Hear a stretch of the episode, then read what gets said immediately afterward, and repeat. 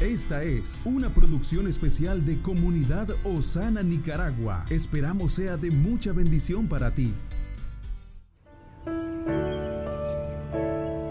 Hoy tenemos un regalo, un nuevo día para disfrutar, para cambiar, para crecer, para tomar pasos de acción que nos encaminen a un futuro mejor.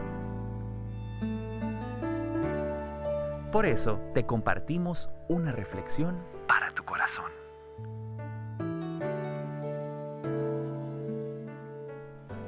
Bendiciones familia, qué bueno compartir con ustedes en este momento a través de esta plataforma. Si este contenido está siendo de bendición, por favor déjenos sus comentarios y compártalo con todos sus contactos. Dios te ama, es la afirmación del autor de esta meditación que nos dice, luego de decidir que me dedicaría al ministerio misionero, le dije con mucho cuidado a mi hija de tan solo 10 años, hija, en Corea conocen a Dios, pero hay personas de otros países que no lo han experimentado. Por eso iremos a compartirles sobre el Señor a ellos. ¿Te gustaría ir también? Inmediatamente respondió, sí. Entonces, a pesar de que echaría de menos a todos sus amigos, nos acompañó a predicar durante dos meses a Tailandia y a Cambodia.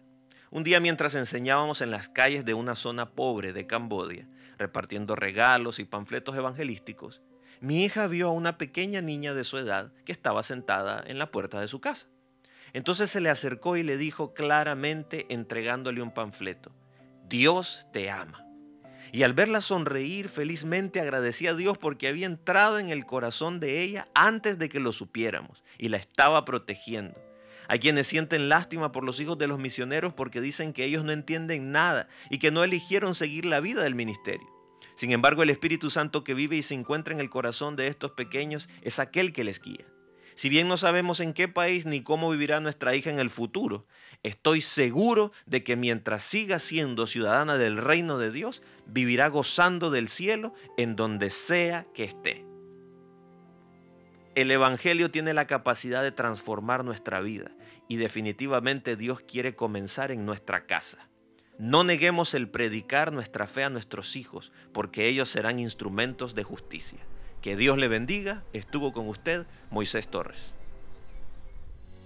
Comparte este podcast para que muchos sean bendecidos. Esta es una producción especial de Comunidad Osana, de Nicaragua a las Naciones.